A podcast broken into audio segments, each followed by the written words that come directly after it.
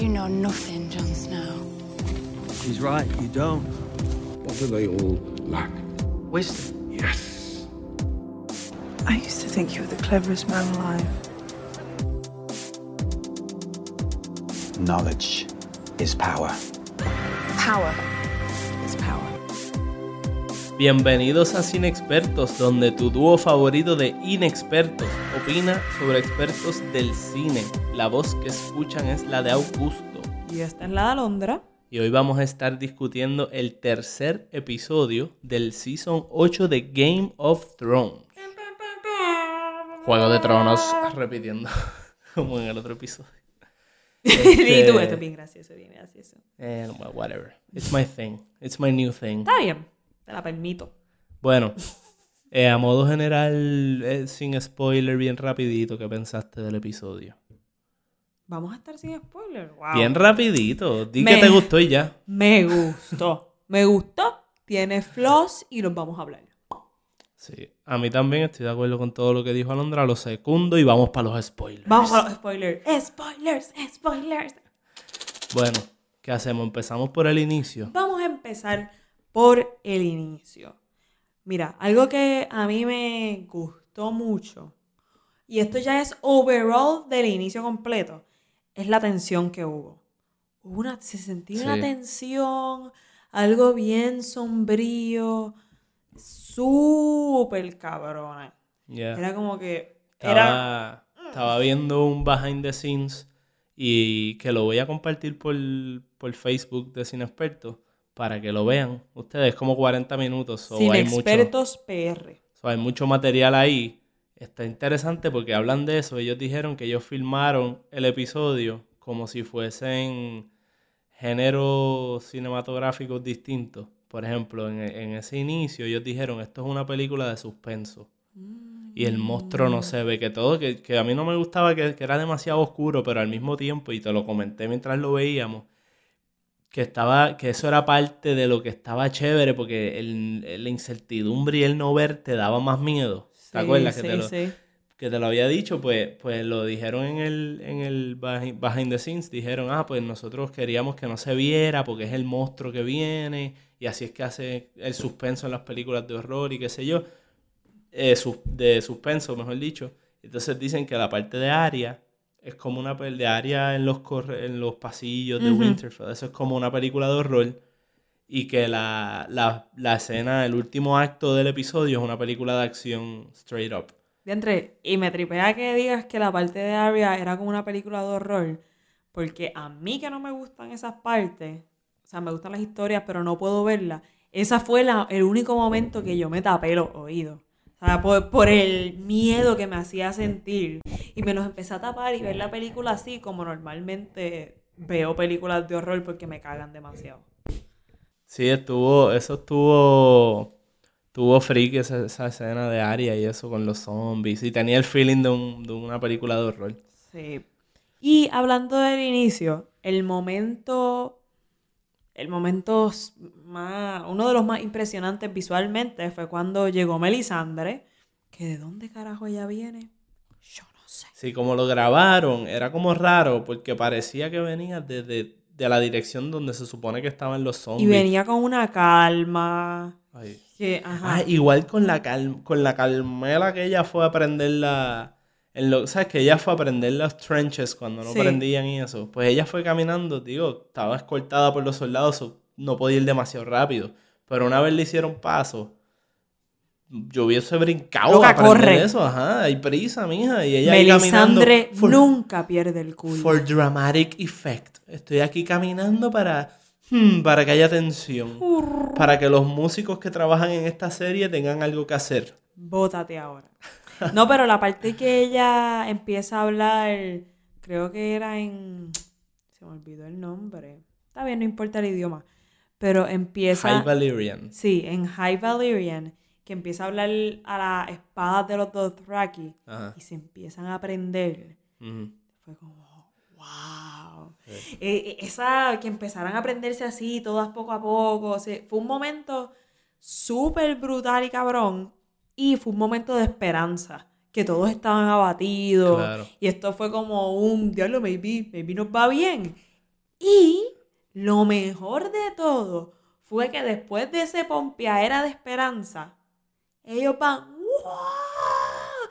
Y la mejor toma de toda la escena Hacia el es abismo. verlos en el abismo, yendo hacia ellos e ir desapareciendo poco a poco.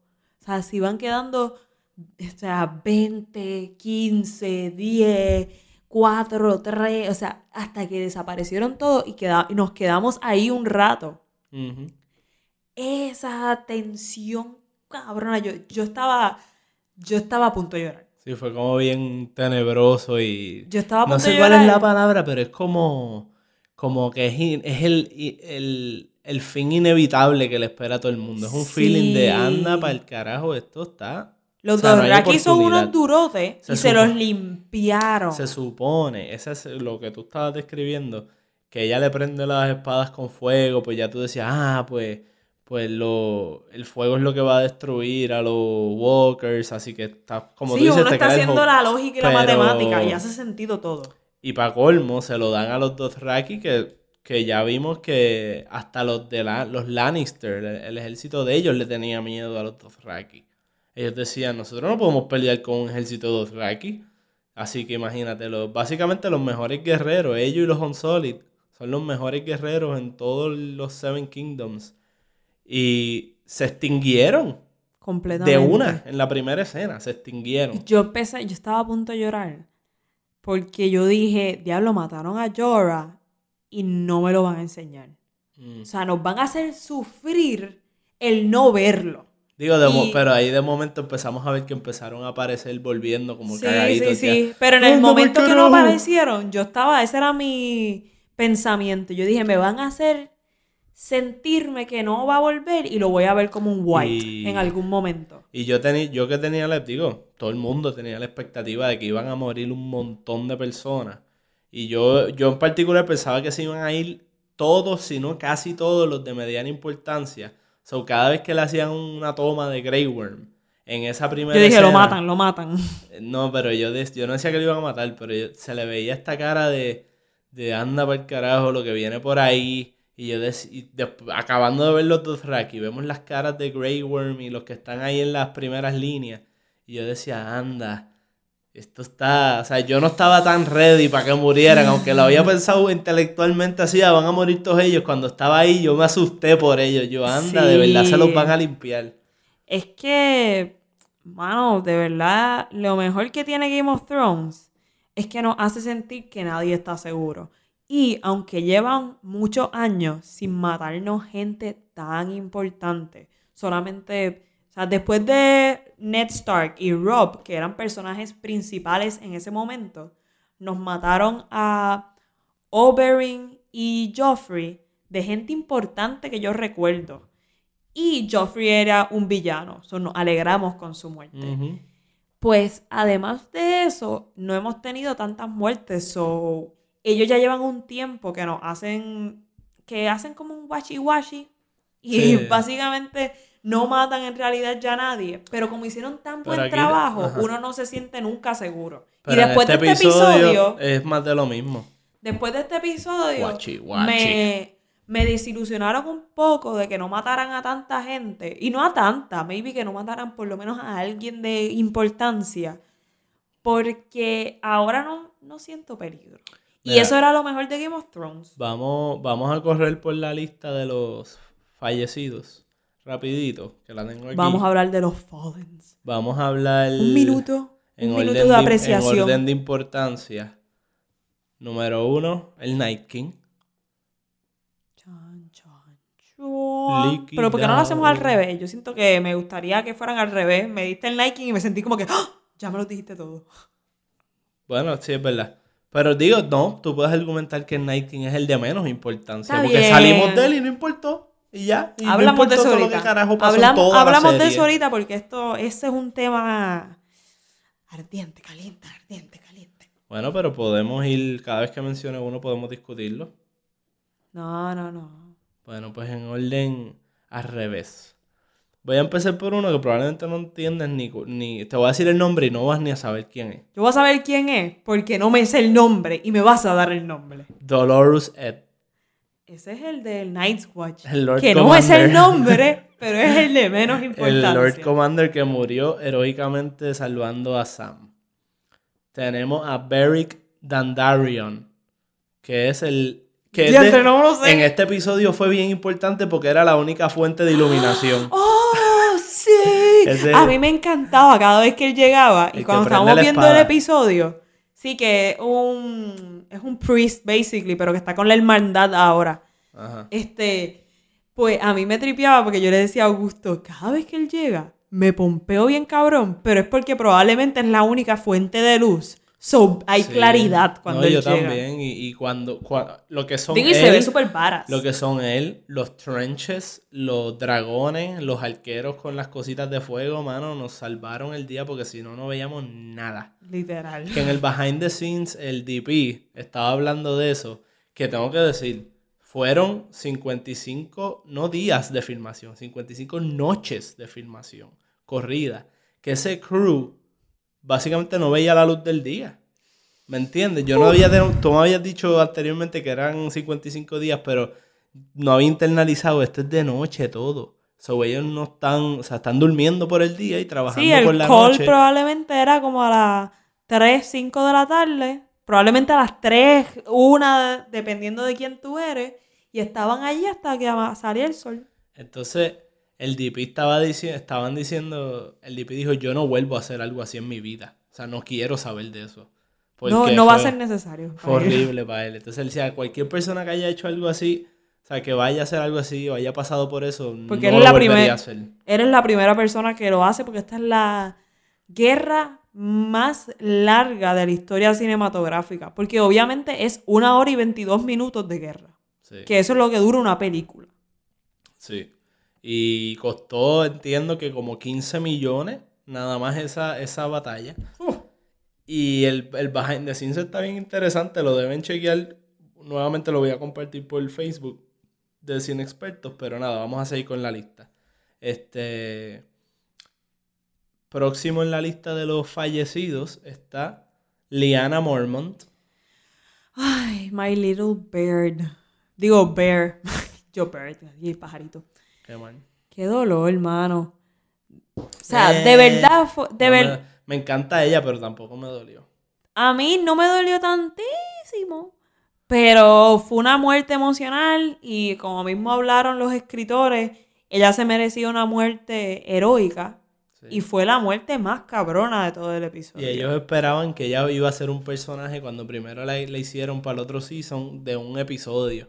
Que nada más iba a salir un episodio en toda la serie. Y la nena está tan Y dura gustó- y tan... O sea, Les gustó tanto la nena y la actuación y todo que dijeron, mano, son- no estaríamos haciendo nuestro trabajo si no la volvemos a poner. Entonces, pues le quisieron dar una muerte decente. Y en verdad, en cuanto a todas las muertes, pues esa estuvo súper brutal. Tumbando el gigante. Que en el behind the scenes lo deben ver once again. Porque eh, te enseñan el proceso de grabar el gigante. Es un viaje total. Wow, ¿cómo Mezclan es? Danos un ellos- chispitito. Sí, pues ellos básicamente pusieron una imagen encima de la otra. O sea, pusieron como cinco imágenes distintas, mezclaron como cinco imágenes para poder hacer esa escena. Grabaron físicamente el lugar en Winterfell con una tecnología ahí donde simulaba el gigante en las cámaras. Un revolú. O sea, Oh, yo no te lo puedo explicar aquí porque no lo entiendo a profundidad, pero eh, tienes que ver el behind the scenes. Es un viaje total. Y está súper cool. Hicieron como un brazo mecánico que agarraba a la nena para que la moviera como si estuviese agarrada por el gigante. Wow. Y eso fue en un, en un cuarto de green screen. Y tuvieron un par de... Hicieron como va- par de grabaciones distintas en cuartos de green screen. Y entonces tuvieron otra filmación on set. So, mezclaron todo un eso. meollo. El punto es que tú vas a subir ese videito a Facebook, ¿verdad? Sí, ya lo tiré, ya lo tiré. pendiente, pendiente. Entonces, este, Mormont murió, que de los tres que hemos dicho hasta ahora, ella es la más importante, porque lo estoy haciendo en orden, obviamente, pero el... Se me olvidó mencionar sobre el Lord Commander, que cuando a mí no me importaba mucho, en verdad ni conocía el nombre ni nada, pero cuando murió me dio penita. Pero nada, Ah, no, claro. vamos a seguir. Claro, porque también uno lo conoce a él como personaje. O sea, ese personaje, si uno lo ve físicamente, uno sabe quién es. Solamente que no sabemos el nombre. Próximo, próximo, próxima en la lista. Bueno, a mí, un momento Pero que... estoy yendo por la ah, lista. verdad, se me olvidó. sigue, sigue. Fire Priestess Melisandra. Ay, pero eso estuvo. Eso estuvo bien bueno. A mí, Melisandre es un personaje que nunca me ha caído muy bien. Pero en este episodio fue tan freaking útil. Thank you. Tanto. Este, de verdad que a mí me encantó. Me gustó mucho cómo muere. Porque es como un. Además de que ella dijo. Va, este, voy a estar muerta antes del dawn. Que ahí uno uh, se cae un poquito.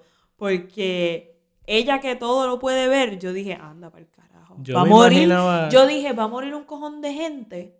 Porque esta cabrona dijo que todo el mundo, o sea, que ella sí iba a morir antes del amanecer. Sí, yo no, no, me imaginé yo- que yo- iba a ser así. Yo estaba como bien relax con eso. Yo sentía que iba a ser. Que ella va a fulfill su profecía o whatever y se va a ir del mundo. Porque Ay, ella. ya, ya, no, más que porque, sabe. porque ella habla mucho de esa cuestión y con el. Con el- siempre que la vemos a ella, es todo el tiempo que dice, ay, ya cumpliste tu cometido. Tú no lo has cumplido todavía. Pues cuando ella le dice, yo voy a morir. Que lleva tantos años en esta tierra, loco. Está bien, Que pero. eso es lo que hay que hablar para ella. Pero pues. Pero estuvo bien bueno. O sea, esa Pero escena es como estuvo bueno. Y me gustó que quien lo viera fuese The Onion Knight. Sí, estuvo chévere. Y Melisandra, este, he escuchado mucho, o sea, me han Yo le digo Melisandre, no sé. No sé, es lo mismo. Melisandre. The Red Priestess. Exacto. La hoja. Dale, sigue. Pues nada, ella, un par de gente ha comentado como que, ah, yo nunca supe si era buena, si era mala, yo no sé por qué se tuvo que morir. Pues yo básicamente la leía como este personaje que no era necesariamente bueno ni malo, sino que interpretaba la religión de una manera y pues igualmente cometía atrocidades y cosas en nombre de la religión y su Dios, pero al mismo tiempo ah, hizo bien, en, en este caso para nosotros, pues salvó a la humanidad o el whatever, el, el mundo de Winter. Sí, y también le dio al DP luz. Ah, eso es lo No, más no, pero- importante. Pero fuera de eso, Melisandre es un personaje que, mano, nos da momentos bien weird y malos, como cuando estaba con el tipo este, ya se me olvidó el nombre, el otro Baratheon. Punto es que cuando Stannis. sí, ella también habla un poco en algunos momentos de la serie de cómo ella no sabe interpretar todo lo que di- dice el dios de la luz Exacto. completamente. Y ella ha mencionado que ella siente que ha fallado. So, eso es lo mismo que tú dijiste. Como ella interpreta su religión, ella actúa a base de eso. Sea bueno o malo lo que está haciendo, porque ella tiene un, para ella, una meta final, un greater good. So, ajá. Esa escena, eso es el, esa es la clave para entenderla a ella, pienso yo. Eso que tú dijiste, pues ya ella te dejaba saber todo. De, de ella, de si era buena, mala y todo. Este, próxima persona en la lista y el último, porque ya había dicho el Night King, so. Sí. So, el último. El King vamos a hablar ahorita de él. Yo no quiero hablar de la hora. Ese es el tema más candente y la gente se tiene que quedar escuchando para después hablar del King. más. El Rayo palta. último en morir es. Ah, no, faltan dos. ¿Quién es? Menciónalo rapidito, estoy en estrés. El ya. Ironborn. Theon Greyjoy. Ay, yo no quiero hablar de ti. Ay, qué hater. El Theon se A mí, me, reivindicó. a mí me dolió, pero es que hablar de Theon implica hablar de Bran Ah, no, fuck Bran. y del. Así Hashtag que, fuck Bran. Para los que no, para los que quieren tuitear algo de cine experto, termínenlo con hashtag fuck Bran.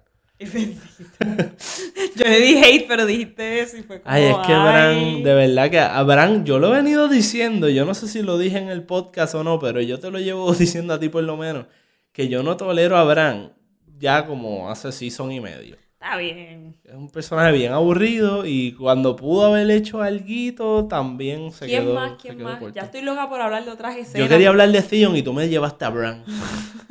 Sir Jorah Mormont. que Adriana de Radio Independencia.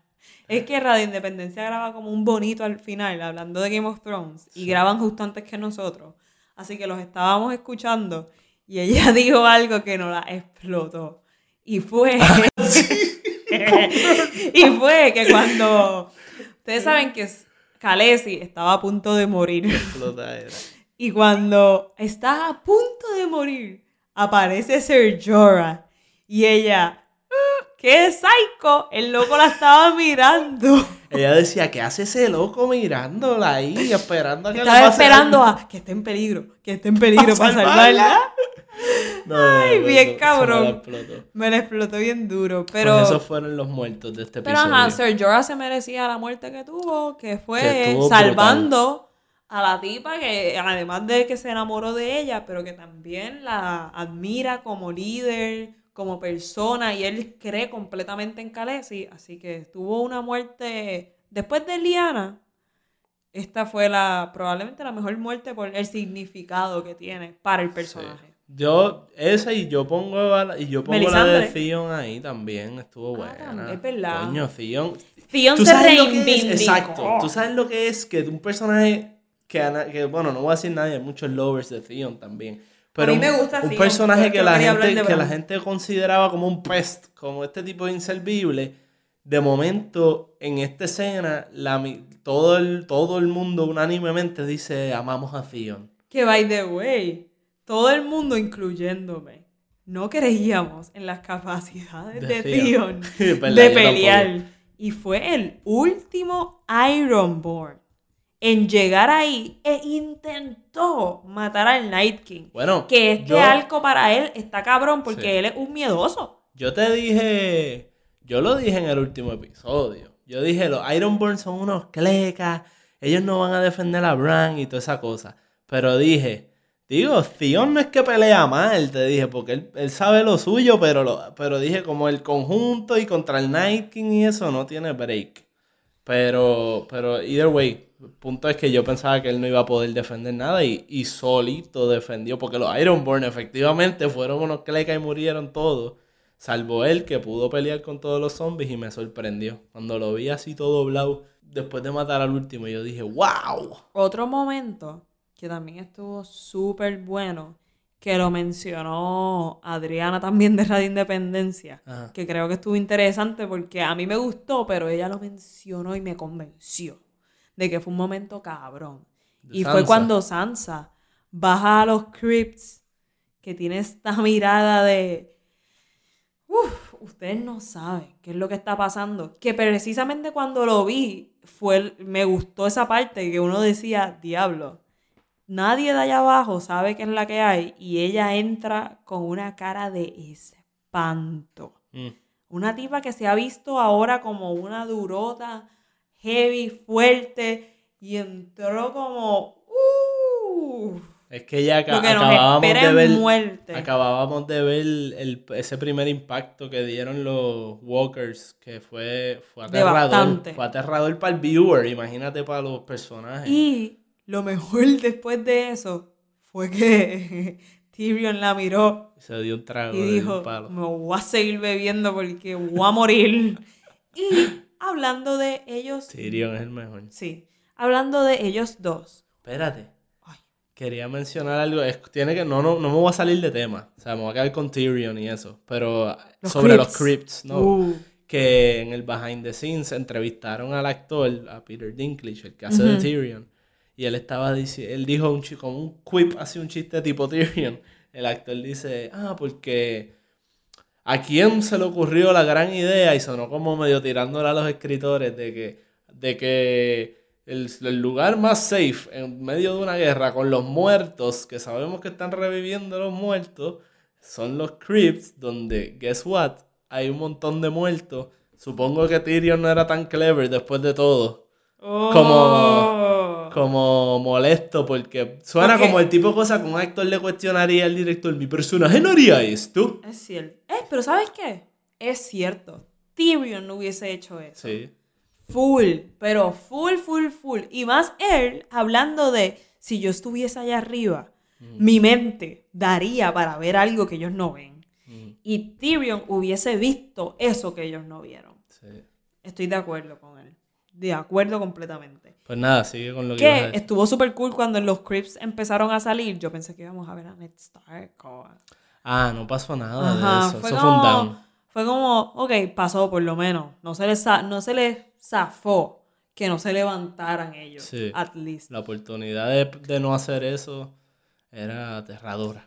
Y me gustó mucho esa escena que está Sansa y Tyrion, que antes, inclusive antes de que pasaran los crypts, que ellos estaban hablando de, ah, este, que hubiese pasado si hubiésemos estado casados. Mm, Tyrion tirando que maybe, diciendo como, maybe era una buena idea y no tan mala idea at all. Y ella, eso es lo mejor que yo he tenido. Y, ah, sí, pero que antes ella le dice que no hubiese funcionado, pero Sí, sí. después lo halaga. Sí. O lo intenta halagar, él- diciéndole que ese fue el mejor esposo. Y el Sacho, mija, la cosa está floja aquí. Así que Si yo soy lo mejor, imagínate. Pero- ah, oh, James, chitón. me debes una soda. Ah, mira. Pero esa parte que ellos se refugian detrás de una Eso quería decir. de un crypt que yo dije capaz de que Yo- salgan ahora ahí. Tyrion parecía como que se quería sacrificar de momento, ¿verdad? Como Sí. que dio un feeling de, me voy a matar por ti. Pero para mí estuvo tan bonito. Porque estos dos personajes, que para mí no es nada romántico lo que ellos hicieron. No. Y te lo aclararon cuando antes ellos hablaron de lo posible romántico y te lo mataron. Sí, es verdad. Este, pero estuvo tan lindo porque estos personajes Y si tienen no me una... equivoco, ella lo reitera en esa misma escena. Yo creo que ella dijo algo así como que... No creo. A mí me parece que sí, tengo que revisitarla. No pero- creo. Pero está bien, pero el punto es que fue bien bonito porque a Sansa, que estaba en la mierda cuando estaba en King's Landing, la mandan a casarse con el reír de los siete reinos, porque aunque todo el mundo sabe que es inteligente, es el reír y la humillación de todo. me reír. Eh, tú, sa- tú lo sabes, ¿no? Venga, o sea, Es que, no, tripeame. es que no había escuchado eso antes. Pues, el El hazme reír. Ay, Dios mío, señor. Pues, ajá, palabra de domingo si no la conocía. Seguimos, seguimos.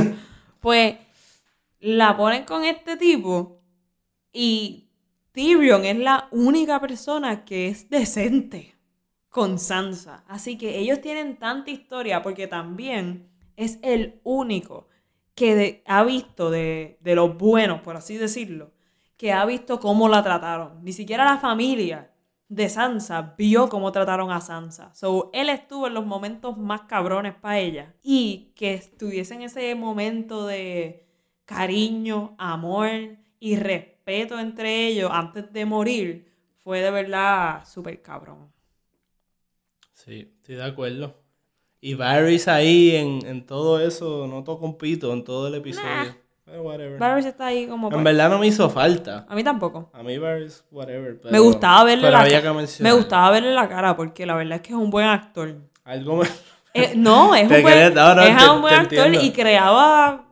Era uno de los actores que uno veía la cara de miedo real. So, también ¿Sabes, estuvo bueno. ¿Sabes quién me impresiona a mí así a nivel bien sutil?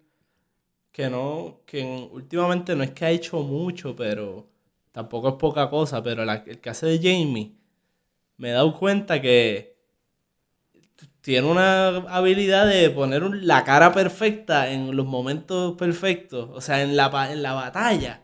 De momento tú lo veías y tenía una cara de pánico que tú decías, anda, es el fin del mundo y como que se lo creó, pero más que a nadie. ¿me enti- Es como una cosa que yo digo, wow. Igual en el otro episodio que, que él, en la parte que el tipo empezó Que él le dice, "Sería un honor No, no, para no, no, mí". No, no, no, no, No. Cuando el balbú estaba hablando de la leche y el chiste y la cosa, la cara de Jamie era priceless. O sea, es, para mí eso fue lo que recuerdo. hizo el chiste. Eso recuerdo, fue, pero o sea, cool. Porque era bien sutil, ¿entiendes? Fue una cosa, el tipo estaba diciendo eso y de momento hay un silencio y cortamos a la cara de Jamie y él hace así, casi ni mueve la cara, pero dio en el clavo, no sé. Estoy aquí, un props que le quería tirar ahí. Cool.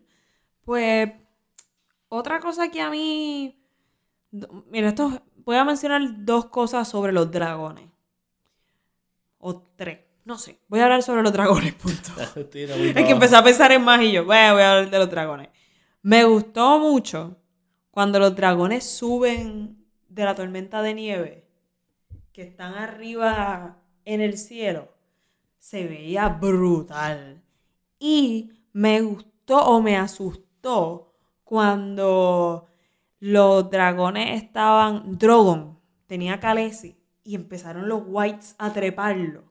Y él se trataba de subir, los whites se caían. Esa escena estuvo cool, por lo menos, o sea, era impresionante. Sí. De que tantos whites pudiesen aguantar a un dragón. Sí, porque uno no pensaría, pues uno piensa en el dragón y pa, pues le tiran una lanza, quizás ahí es que lo echaban, el otro dragón, pero no se me ocurrió en ningún momento, ah, que lo pueden amontonar. Sí, y Khaleesi, en ese momento yo dije, anda pa'l carajo, se jodió. Porque yo dije también, un white está trepando y aunque el dragón se vaya, que es lo que pensé que iba a pasar, ella tiene que arriba ver cómo carajo pelear teniendo que aguantarse del dragón. Y eso pues estaba interesante, esa tensión. Y otro, otro momento que, que, me, que me gustó un montón y que estaba bien creepy fue cuando, ok, después de que Melisandre prende el fuego, Ajá. se prendió, en las trincheras, que los whites se quedaran esperando. Anda. Se veían creepy. Pal carajo. Eso estuvo creepy as hell. Y en ese momento, entender el mecanismo de los whites. Porque lo, es- ese momento me acordó a cuando estaba Jon Snow con Clegane y no recuerdo quién más en el hielo. Y estaban en el medio y, y estaban todos Sí, los whites alrededor. Y que ninguno se metió porque los whites estaban preveni- previniendo morir en el hielo y no ser funcionales. Y aquí nos dimos cuenta que entonces el, el Night King que los controla y eh, pensar que ese cabrón dijo, voy a empezar a tirar uno a uno para que se haga una montañita de cuerpos y se abra un sitio para entrar. Estuvo creepy Sí. as hell. Que igual, si él decidiera no hacer eso, tenían los, los, los Nightwatch, digo los Nightwatch, los White Walkers tienen todo el tiempo del mundo. Hello. Ellos Sí, podían, literal. ellos se quedaban esperando ahí y esta gente se quedaba sin comida, se apagaba el fuego. Tenían el tiempo de su lado, los White Walkers, así que eso, eso iba, eso, la trinchera y la cuestión, todo eso eran medidas súper mega preventivas temporeramente. Digo, y para ayudaron. No ayudaron, pero que, que yo, yo sabía que en algún momento, o sea, cuando lo prendieron, dije, ah, qué alivio. Y de momento rápido pensé, oh, wait, espérate, este fueguito puedo apagar. Que en la producción es un- fue un papelón también. Ellos tuvieron la manera en que ellos prendieron eso, se, fue un papelón de producción. Que también vean el behind the scenes que está súper cool. Bueno, ¿qué otra escena te gustó? Pues mira, Antes de entrar en preguntas de... a mí me gustó Aria.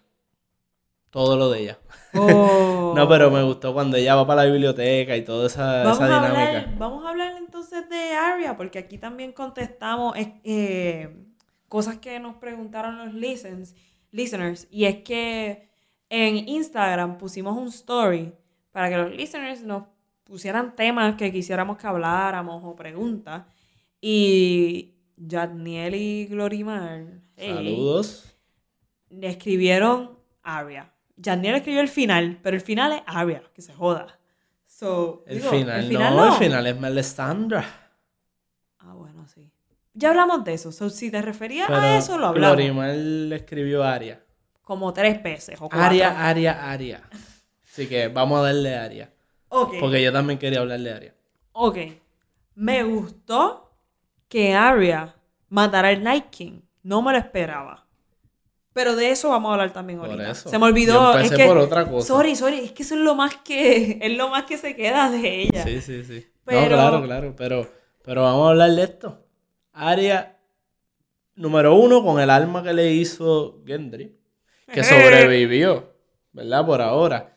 Este, y Brian y todo que el mundo estaba en el estaba en el puente y se vio súper varas. Fue corto. cabrón. Fue corto, me pero fue intense. Y cuando se tira ¿Y también. tú sabías que ella hace casi todas esas peleas ella? ¿No es una stunt double? ¿Qué? Te lo estoy diciendo que está bueno el behind the scenes. Diablo. Mira, me lo dijiste y me dio hasta como Ella lleva desde pequeña. Ella es de- eh, right-handed, derecha. Ajá.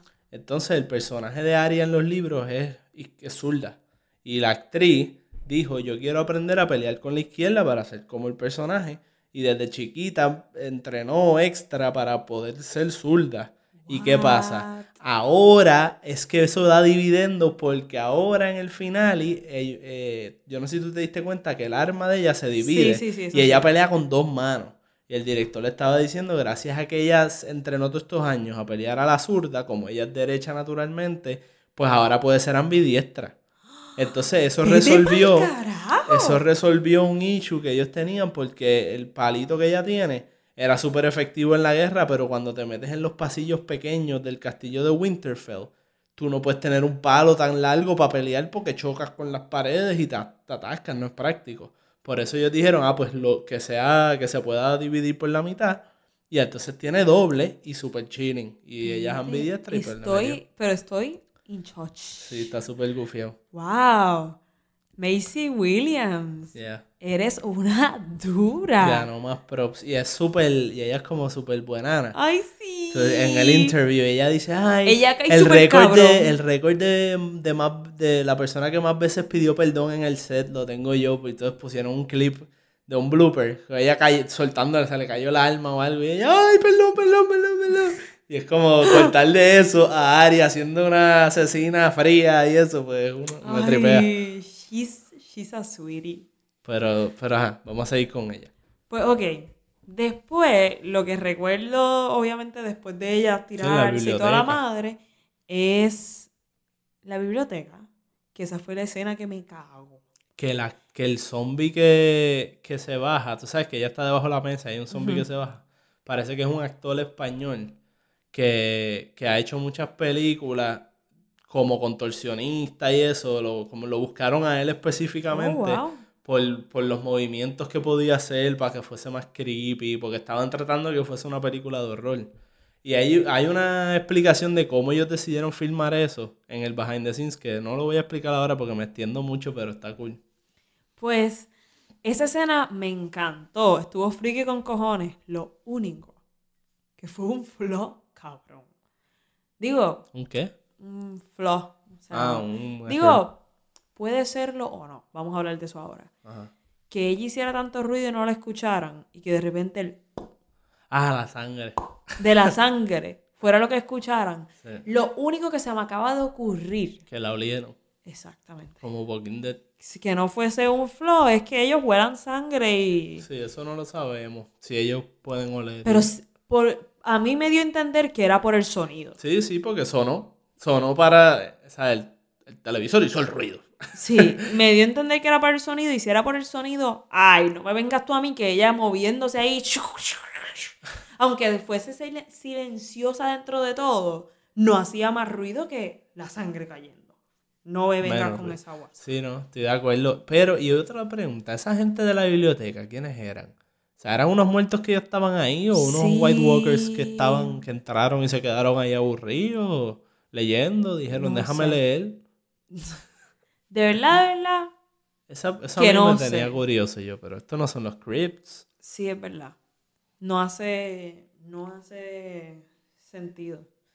No, no sé. Estoy tratando de pensar y no me hizo sentido. Sí, pero bueno, en verdad, o sea, me da igual, pero... Pues otra cosa, vamos a ver qué más. Ah, este, Natalia, hey, nos escribió que habláramos sobre dos cosas. Y ya que estamos en la biblioteca, pues nos pidió que habláramos la primera de la diferencia entre la batalla afuera y la diferencia de la batalla dentro. Yeah, yes, Queen. Pues, pues, pues sí, hay una diferencia bien brutal. Porque afuera eso es un caos total. O sea, y, es- y eso es tierra de los White Walkers. De los muertos. O sea, eso es exacto, tierra de los muertos, tierra de nadie. Inclu bueno, allá tú, tú veías de momento, Brienne estaba acorralada por completo Ay, que ella debió morir en ese momento porque no me hace sentido que haya Sí, sobrevivido. Pero ajá. Pero estaban así, todo de momento se, se acorralaba uno y se unían y lo sacaban, se acorralaba a otro, venía otro y lo salvaba, ese era el flow. Pero en el behind the scenes los directores estaban explicando que ellos básicamente decidieron dividirlo entre la- las peleas de adentro y las de afuera para que aquello de afuera no se volviera muy monótono. Entonces dijeron, ah, pues, pues déjame ver cómo lo resolvemos. Ah, pues Aria, que es como la más sneaky. La que más pelea así como que más ninja, pienso, pues, digo yo, pues, pues la metieron adentro para resolver el issue. Entonces la mitad de la... Entonces el Hound se asusta. Entonces Eso unen- del Hound estuvo buenísimo. Cuando lo vemos a él, porque ya sabemos que The Hound tiene una quemadura y tiene un miedo cabrón al fuego, Sí. porque su hermano, que es The Mountain, lo quemó, básicamente, y eso es una fobia que él tiene. Y además del miedo de estar en una fucking guerra, para mí que, aunque no hacen mucho énfasis, probablemente tuvo que ver que para matar a los whites usaban mucho fuego. Sí, había fuego por todos Y él estaba pasando por un ataque de pánico total y absoluto. Claro. Y me gustó mucho ver ese personaje siendo vulnerable y teniendo un physical mental breakdown. Sí. Y el momento en que él y el otro tipo, el, la- el del Light Sword, eh, ayudan a Arya. Eh, tengo el nombre, Beric. Oh, Beric. Ayudan a Arya. Me gustó mucho ver a Arya porque es una personaje tan fucking badass y hace tiempo no la vemos vulnerable. Y aunque fueron tres o cuatro segundos, verla a ella desesperada porque se iba a morir para la porra, estuvo, estuvo buenísimo. Oh, bueno, me encantó todo ese, toda esa dinámica. Y fue, y de verdad que funcionó al dedillo lo que querían hacer los directores y eso, porque, y los escritores. Porque justo cuando tú sentías que ya la guerra estaba, se podía empezar a poner repetitiva, que, ¿sabes?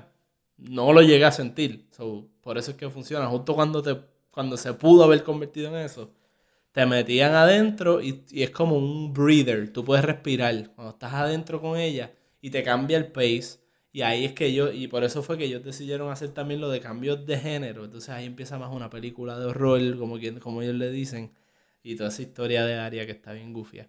Sí, Y en los Crypts también hacen lo mismo. Exactamente. Este, ¿qué más podemos hablar? Bueno, otra cosa que también nos dijo Natalia. Era hablar un poco de esta batalla versus Battle of the Bastards. Mm, ya bastards. Ok, yo Que no- las dos fueron en Winterfell. Exactamente. Por eso es que probablemente le- ella quería traer ese Sí, tema. también son las batallas más memorables y las mejores Bueno, de Game yo he Thrones. escuchado a la gente hablar de la batalla de una de las primeras, como... Ah, la de en la que estaba Tyrion y le cortaron la cara. Probablemente. No, era otra, mano. Déjame... Pues, no sí, sé, yo voy a, seguir rapidito, hablando en sí. lo que tú lo buscas. Pues, pues, en estas dos batallas que han sido de las más importantes, antes de hablar sobre ellas, voy a decir cómo yo pienso. A mí no me gustan mucho las batallas. Este, por lo menos en, en Game of Thrones en general, me gusta más cuando veo el drama y toda la mierda. Y con las batallas nunca había sido una fan. Pero tengo que admitir que Battle of the Bastards y esta fueron buenísimas. Esta segunda para mí que está mejor por mil. Ah, mira. Pero, Ya me acordé, la, ya encontré la, la batalla que la gente comparaba. Creo que era la de Hard Home. Que es la batalla de... que Donde primero Jon pelea con los Walkers, con los White Walkers. Que él va con los Wildlings para allá, para el norte. Pero nada, eso... que pero, gente- anyway, a que mí esa- esa batalla cuestión. hubo momentos bien cool, pero odio que los episodios cojan un, un, seas- un season, mira a mí, cojan un ep- episodio.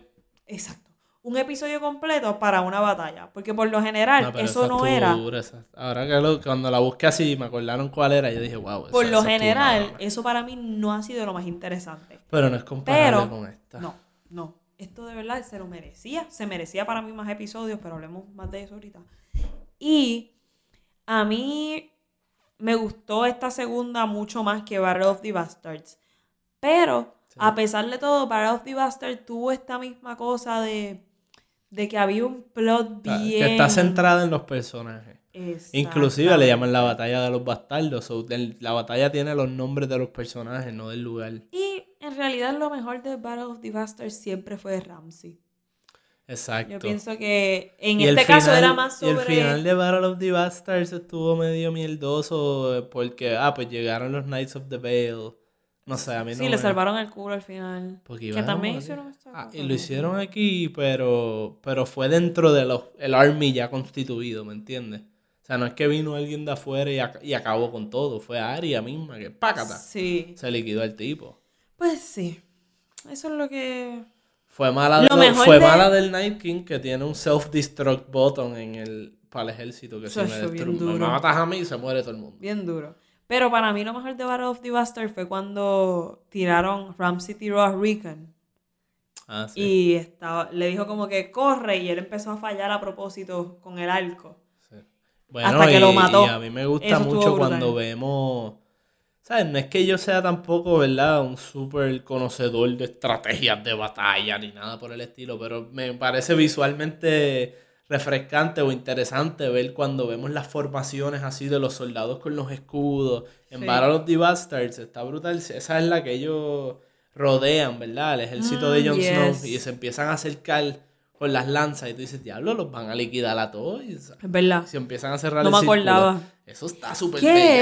Eso me hizo pensar en los Unsolid de aquí. que Eso- eso es lo que quería unos- decir. Que son unos durotes. Mira, cuando La formación de volver. Sí. Al inicio, cuando estos cabrones llegan, los whites, era como un molote de gente. O sea, tú no podías contra eso porque era un molote de gente que no le importa morir porque están muertos. Sí, so, sí. ellos siguen para el frente. Y eso estaba uf, scary. Y tú ves que los Unsolid pudieron aguantar a esa gente para que la gente se siguiera retirando. Que en esa retirada fue... Y lo hacían como un reloj ahí. ¡pam! En esa ¡pam! retirada. Se mueve uno y cierran. en, se ese- mueve. en esa retirada fue que yo dije, anda pa'l carajo. Ellos se están yendo, así que yo lo sentí como un acto de casi rendirse, aunque iban a seguir y uno sabe que van a seguir desde adentro. Pero es, que se eliminaron un Bueno, montón de ellos. Era, era... no, eso no es tanto rendirse, es que cuando eso... el- O sea, están perdiendo la pelea. Eso mismo, es, eso mismo, es eso Cuando estás retreating es que ya estás perdiendo la pelea. Pero y eso no- es lo que hace que uno uf, le duele el alma. Porque contra los White Walkers no hay rendirse que valga. Tú no te puedes rendir y que te den la banderita blanca. Y ay, ok. Eh, me rendí. Pues está bien, pues ahora eres Ahora mi soy, súbdito. ahora soy, mira, este, en realidad, lo que hago ahora es que soy un esclavo. Por eso. Ahí te matan y eres un soldado, que no te vas a acordar de que estabas ahí. Pero, ajá. Entonces, Ahora sí. tema. Vamos a entrar tema. al tema. Por Stephanie nos hizo una pregunta y por eso es que ha aguantado este tema, porque anyways lo iba a hablar. Que era, ¿qué pensamos de que el plot de los White Walkers se haya terminado? Y yo quiero empezar a hablar justo, porque yo siento que tengo una rabia por dentro con este tema. Ajá. Miren, yo pienso que el episodio estuvo buenísimo. Tiene par de cosas que, ajá, son como algunos defectos. Pero cuando mataron al Night King, que amé como lo mataron, amé que fue Arya, fue super badass. Diablo, ¿tú sabes cuánto tiempo llevan metiendo aquí para sentirnos que eh, esto, los White Walkers, es lo peor que le puede pasar a la humanidad? Llevan apareciendo desde el inicio, desde el La primer primera escena de la serie Eso es mismo. un jodido White Walker como si fuese la gran cosa. nos olvidamos, empiezan a aparecer, es un, es algo, una presencia que siempre ha estado ahí. Tenemos Que que, saber que no era un big deal si Sam fue el primero en matar uno. No importa, claro que no. Mira, respeta a San Puñeta. No, no, yo Que pensaba que siempre- Sam se iba a ir dos o tres veces. Sí, yo me cagué. también. Que siempre han estado ahí, siempre ha sido una presencia oscura, peor que todo. Cuando ya por fin son un personaje, no tan recurrente, pero son un personaje que hay conflicto, es de la historia de Jon Snow. Hay mil historias y la historia de Jon Snow es con los Whites. Hacen inclusive, yo no me acuerdo si esto fue el final de algún episodio, yo creo que esto fue el final de una de un season, creo, que convierten a uno de los bebés de- del papá de Sí, la de tipa Gilly esta y toda esa gente. que convierten a uno de los bebés en white. Esto ha sido un tema. El punto es que Maybe no hemos terminado con el tema. yo es- mira, mira, mira. Vamos, o sea, vamos a hablar de lo que se su- de lo que yo nos creo, a todos. de lo que yo creo. Esto ha sido un tema tan fucking importante, tanto que inclusive hablaron de los niños of the forest, de 20 madres, y que de repente lo mataran.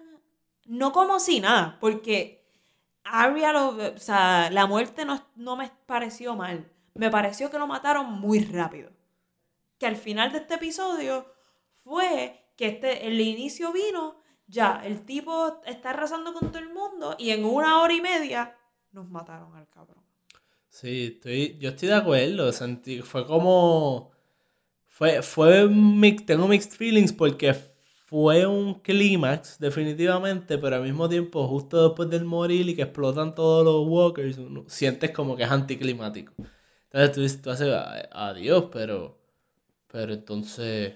No, ¿sabes? No, no van a explorar por qué él quería hacer eso, no vamos a aprender qué pasó con el bebé que se convirtió en White Walker, no vamos a, a explorar a Bran, o sea, la mitad del plot de Bran, que por eso es que digo fuck Bran, es que él, él tiene algo que ver con los White Walkers, o que tiene una comunicación directa, y que yo no sé qué madre. Entonces su plan en toda la batalla era me voy a sentar aquí, me voy a meter en el casco de un Raven, ah, vamos a ver si, si en... Por eso te digo, maybe falta algo por aprender, maybe Bran por fin es útil y nos dice, ah, pues mira, lo que pasa es que el White Walker quería hacer tal cosa, yo no sé, y nos da una excusa por lo menos, pero no sé, mano. Este, creo que fue un bad trip lo del que los mataran así de fácil. Igual creo que fue un momento, por contraparte, creo que fue un momento bien brutal de parte de Arya y justo antes la muerte de Theon estuvo también bien brutal, que toda todo ese, esa secuencia completa me encantó, desde Theon Yo hasta pensé, yo pensé que Bran le iba a decir a Theon que se fuera. Ah, sí, tú me dijiste. Bueno, él más o menos, Sí, sí, pero pensé que se iba a decir y Theon decidió defenderlo, que es como probablemente él hubiese reaccionado. sí, sí. Qué brutal. Y, diablo, cuando Arya apareció ahí y él la cogió, Yo dije, se murió a Arya. mí, voy a ser café, más de lo que soy. A mí se me cerró el culito. Y yo dije, ay, ay, me la mataron. Esta es la muerte que nos iba a doler. Esa iba a ser la Esta es la muerte cabrona. que estábamos esperando probablemente. Y yo. Esa iba a ser la muerte más heavy, full. Y ahí mismo ella soltó. El cuchillito. Lo cogió por abajo y- ¡Cuac! y, se, y, se, y le espetó la daga donde, por donde mismo le habían espetado los Children of the Forest. ¿Tú escuchaste otra. eso o lo acabas de pensar? Lo pensé en el momento, pero también lo escuché en el, lo reafirmé en el...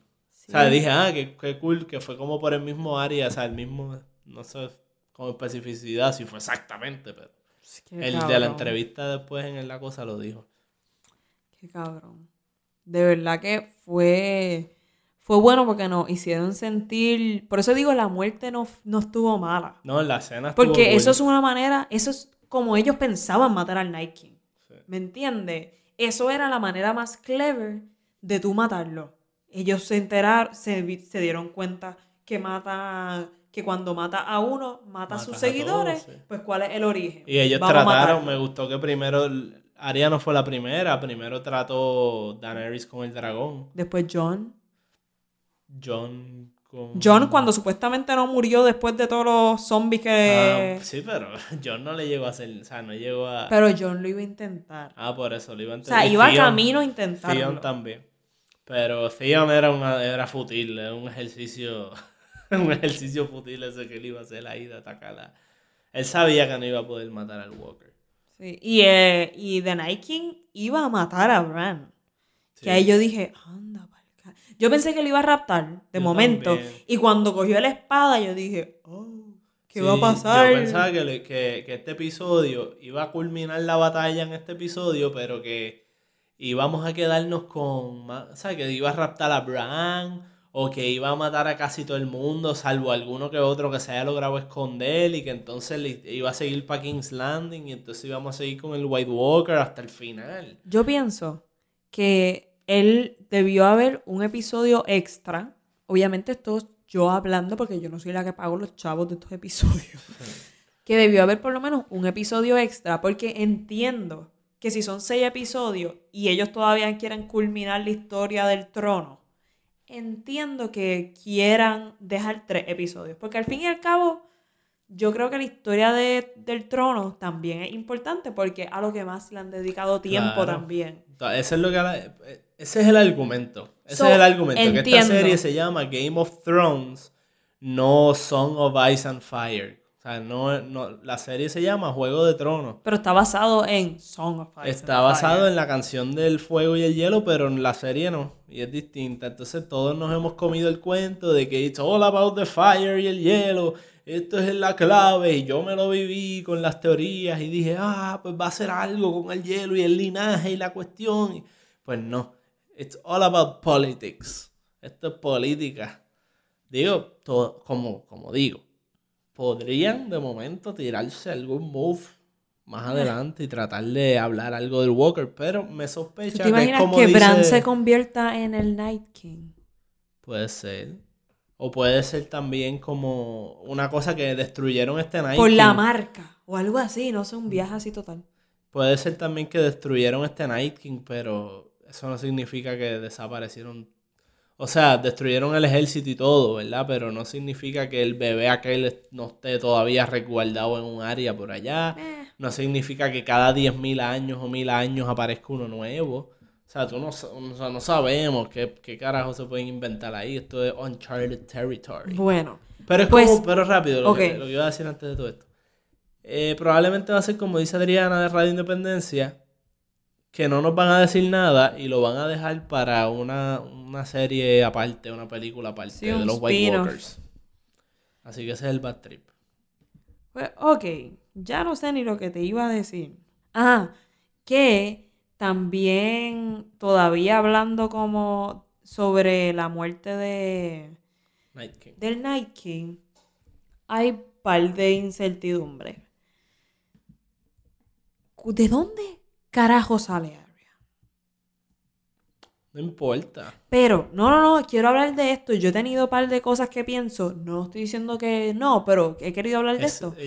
Yo en el dije, la primera, la primera que se me ocurrió, que la ya siento que tengo una teoría para des- desvalidarla, es que ella usó la cara de un de uno de estos cosas. White Walker. Sí, pero en realidad no, porque cuando los matas se esporonan.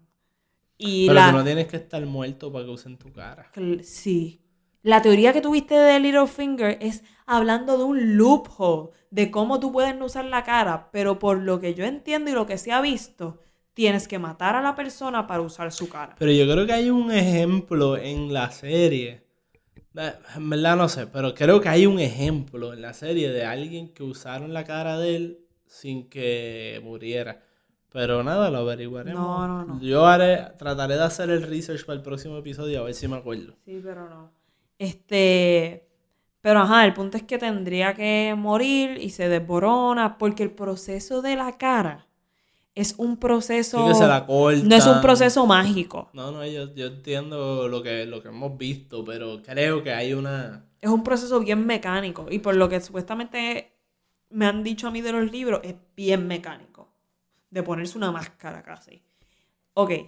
Pues pensé eso, lo descarté por eso. Y después, lo más que se me ocurre es que, pues, ella es sneaky. Y a eso es que la- para eso es que la entrenaron, para ser sneaky. Exacto. Y si alguien lo iba a hacer, pues iba a ser Arya. Eso es lo que yo digo, pero eso dije, no importa en verdad, porque Sí, pero en el momento Arya me... aparece de cualquier lado. En el momento me quedé pensándolo y pues si alguien lo está pensando, quería quería hablar de eso. ¿Tienes, ¿Tienes algo más que decir? Mm, déjame ver. Yo creo que, yo creo que estamos. Ok, pues nada, yo en resumidas cuentas, me gustó mucho el episodio, tuvo mucha atención.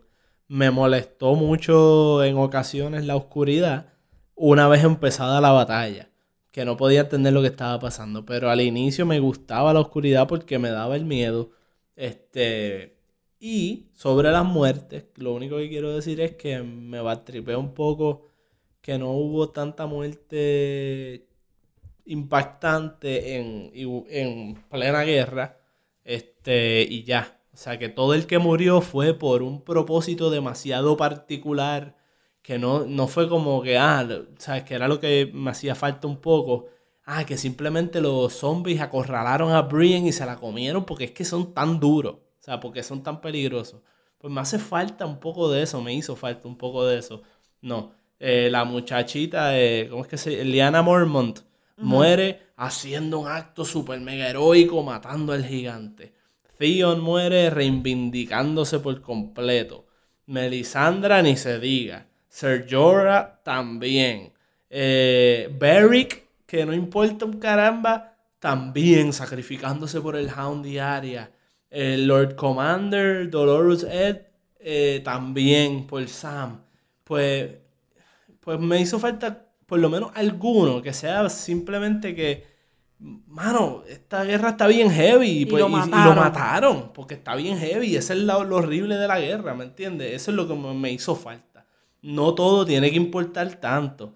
That being said, tampoco es que estoy mega apasionado con odio por esa razón. Tampoco estoy tan molesto porque hayan sobrevivido muchos personajes. Confío en que va, va, tienen su propósito y van a tener su buen uso. Así que espero que no la caguen ahora, que todos los que sobrevivieron, pues, mm, ¿sabes? Que tengan un propósito. Otro, esto, otro detalle que se me olvidó decir, que se me acaba de.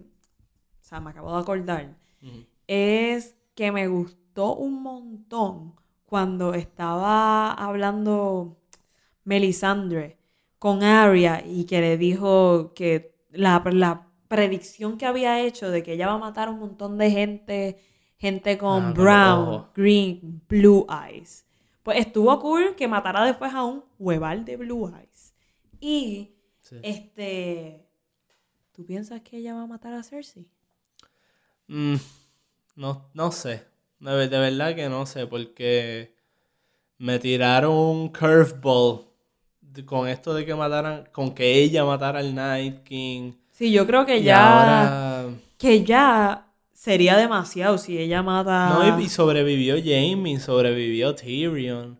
Todavía hay, ¿sabes? Que alguno de ellos podría matar a Cersei y ser más impactante ya, ¿me Tengo que volver a ver la, predic- la predicción, pero lo que han dicho es que es un hermano menor. Jaime es hermano mayor. Sí, so. Tyrion es el menor, lamentablemente. Sí, Pero el no- mejor maybe para- no la pega la predicción de la tipa. Sí, probablemente sí.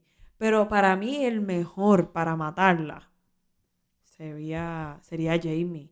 O por, Por ejemplo, eso. que sea Tyrion y que Jamie lo vea, o que Jamie lo intente y él no pueda, y Tyrion venga y la... O que ella mate a Jamie y Tyrion mate a ella. Porque ella mató a Jamie. Ay, me dijiste eso y me dolió el corazón. Sí, porque recuerda que ella está con el Ironborn. Ay, qué asco ese cabrón. Ese tipo es un Ese está peor que Tormund.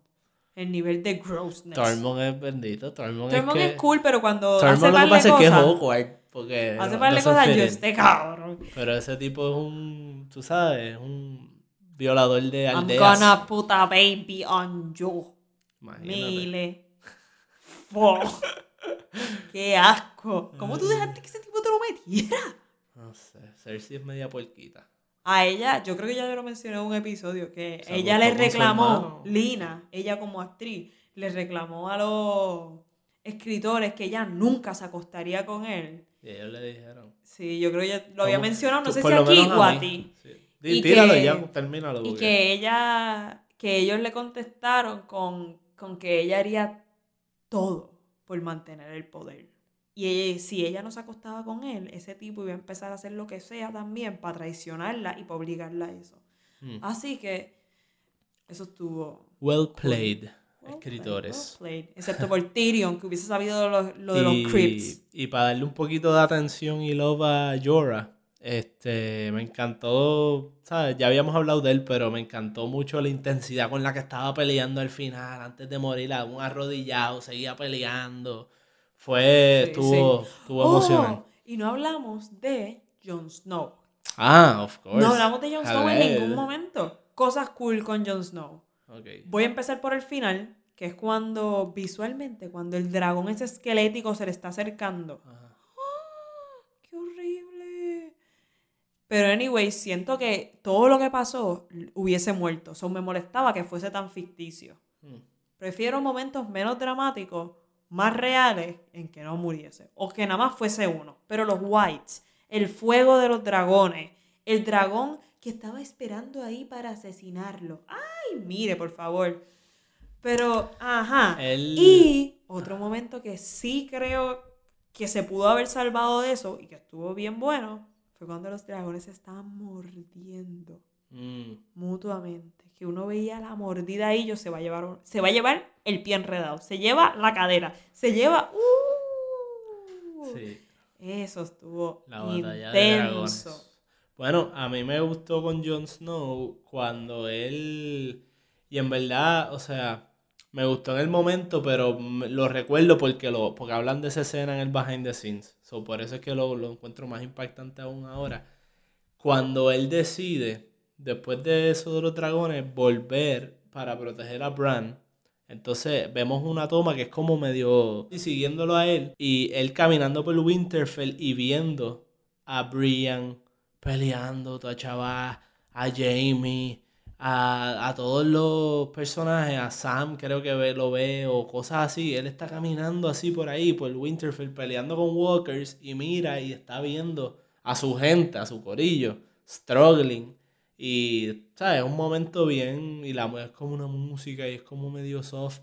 Es Y ahí es que se sale el como- dragón, ahí es que sale el dragón de fuego en Winterfell que se para en el castillo, ¿no? Eh, no estoy Anyways, seguro. esa parte me dejó impresionada. Pero, pero es más una cuestión emocional, esto de John, que, que se ve como el final de los finales, ¿entiendes? Como que él está ahí, es un momento que se ve, esto se está acabando. Están todos peleando por sus vidas, perdiendo la pelea por sus vidas. Y eso fue emocionante. Pero, pero sí, básicamente, este, después estoy de acuerdo que no me gustó mucho lo que hicieron con John, con el Walker, estaba rodeado por zombies y, lo- y todos los zombies iban uno a uno a pelear con él. ah, sí. En vez de amontonársele. Pero anyways, maybe se la amontonaban y les pasaba como a Brian, que sobrevivió. Ah, Miren, en resumidas cuentas, este episodio me encantó, tuvo muchos flaws.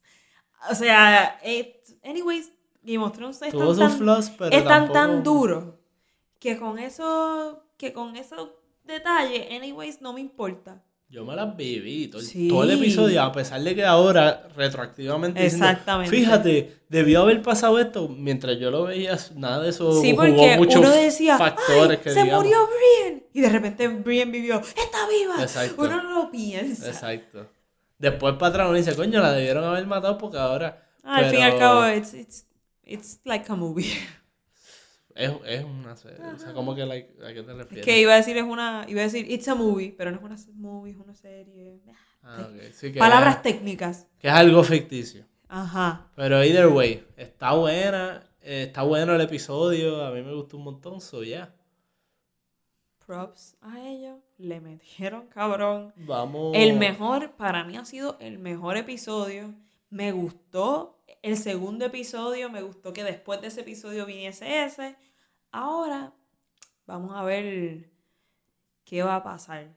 Y lo primero que yo quiero que atiendan es que Daenerys sabe que Jon es un heredero al trono.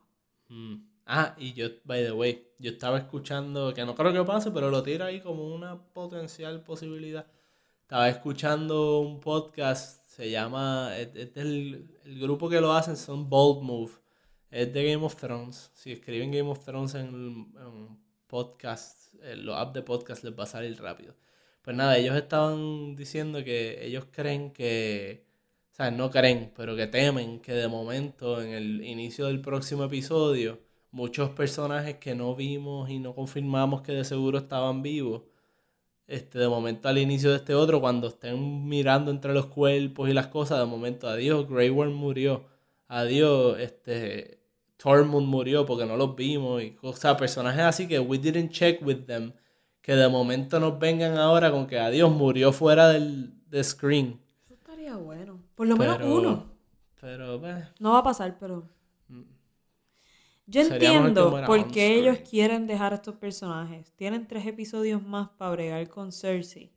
Y quieren dejar a personajes que han sido importantes para Cersei porque Cersei ha sido una cabrona con todos. Bueno, y ahora esa batalla, ellos están en el corillo de perdedores porque ese ejército se, se hizo mierda. El ejército de los del norte se hizo mierda en esa guerra. O sea, eso- ahí lo que quedan son los personajes secundarios y principales. Cersei hizo lo que lo mejor. Eh, Si tú lo piensas, Cersei hizo lo mejor. Ella, ¿para qué carajo yo voy a enviar a esos cabrones? Digo, a los míos para allá. Yo los voy a aguantar. Sabe Dios si Cersei mandaba a su ejército, esta pelea se ganaba más, mucho más fácil. Sabe Dios. Yo había escuchado Cersei algo, lo yo había leído algo que decía, ¿por qué estamos tan friqueados por esta batalla? Sí, que no estoy de acuerdo con lo que dice, pero decía, si, si ya vimos que los White Walkers estos, tú los tocas con el Dragon Glass y explotan. Pues estamos hablando de que hicimos el ejército más legendario y grande, lleno de Dothraki, lleno de Unsolid, con toda esta gente.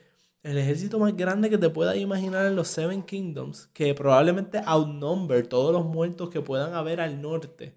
Entonces, además de eso, tienes el Dragon Glass. Todo el mundo está equipado con Dragon Glass. Tienes ah, cosas, dragones con fuego. Tienes. So, ellos decían, en realidad no son los underdogs. En realidad están en las de ganar. Pero obviamente no estoy muy de acuerdo con eso. Porque, Sí, eso es porque te ley- muere, porque a la que te matan uno, pues ya es de ellos para atrás. Digo, y eso es ellos pensando que el norte solamente era lo poquito que había después de Winterfell y los pocos wildlings que vimos. Pero hay territorio sin saber quiénes estaban ahí. Que serán wildlings que nunca conocemos, que pudieron haber sido un montón más y técnicamente tuvieron que haber sido un montón más para que fuesen todo ese chorretal de gente. Sí, sí. Pero. Y ninguno se desperdicia porque todos los muertos los reviven. Más toda la gente que probablemente salió de yo no sé qué parte de la tierra. De los muertos que ya Sí, habían los de por sí. gigantes, Ah, el dragón. Eso es, un- eso es algo que quería decir. Coño, ¿cuántos gigantes nosotros vimos Sí, es verdad. antes? Y el único. uno, uno. El único fue ese pobrecito gigante. Sí, eso es verdad. Ay, mire, por favor. Oye, ¿y sabes quién no ha vuelto a aparecer? ¿Quién? El tío, el tío de los Stark, Benjen. ¿Verdad? El, ¿qué, ¿Qué hacía ese tipo por ahí, Lucy no Lucy, al, acuerdo. lado de la pared? No me allá? Ah, y otro personaje que ha aparecido y desaparecido fue Ghost. Pero yo creo que eso es clave. Eso de Benjen, yo creo que va a ser clave para, para desatar un poquito más de información sobre los Walkers o algo. Porque él navega por allá, por esas aguas de, de, de Beyond the Wall. Eh. Pero nada, vamos a ir cerrando. Bueno, pues nos gustó el episodio. Pienso que el tema de los whites, o sea, que mataran a este tipo tan rápido fue lo peor. Pero me gustó un montón. Oh, wow. Ese es mi resumen. Pues ya hablé mucho del episodio, ya saben lo que pienso, eso no voy a seguir repitiéndome, pero nada. Este, nos pueden seguir en las redes, en Sin Expertos PR. Sin expertos PR, ya prontito va a salir cuál es la película, los, los tops de los listeners de Sin Expertos para MCU. Exacto. Así Han que- estado votando, sigan votando porque lo vamos a tirar en el próximo episodio. Exactamente. Pendiente a nuestras redes Sin Expertos PR en Twitter, Facebook, Instagram. Y Twitter. Y Ah, ya habías dicho Twitter. estamos ya fundidos. Es de Nada, noche, gente. síguenme en mi Twitter personal at guto 100 por 35 Y a mí por at Alondra Yari. Punto com. No, punto, sin Sí, punto yo sentí com. que iba a seguir y yo, anda, Alondra Yari. Y me quedé como calladita yo, oh. Pues nada, este. May the odds emoji. be ever in your favor. Wrong franchise. Sí, bien duro yo. Ah. Es que hablan así también, medio. Pues el emoji del popcorn, si llegaron hasta acá, nos escucharon hablar mierda. Por favor, déjenos un review en iTunes de 5 estrellas, porque somos fabulosos. Este. Yo creo que ya. Ya era, sí. Un piadera, estamos pendientes porque estamos. Vamos a ver qué va a pasar en Game of Thrones. ¿Qué le espera a este destino? Quedan nada más tres domingos, no sé si va a haber alguna interrupción. Pero qué dolor que 10 años esperando esto y se mató. Y que mataran al Night y ya. 10 años Son, es que la, la cuestión del Night King, sorry por seguir, pero es que la cuestión del Night King. Es que. como after credit. sí. La cuestión del Night King es que, mano, toda la serie para que lo maten y ya. Y no es solo eso. Atado a él estaba Bran. Son, me- son dos cosas pointless. A mí me gustaría, pichea, pichea, a mí me ¿cómo gustaría que pasara algo con Bran y la cicatriz. Sí, ya Bran me cae mal. Pero bueno. Yo espero que lo usen mejor Y, prontamente. Y aquellos que tuiteen o comenten el popcorn, al lado le ponen un hashtag fuck Bran. O hashtag I love. Yo creo que no va a haber ni uno con I love Bran. Fuck. Bueno, pues nada. Fuck Bran. Nos vemos. ¿eh?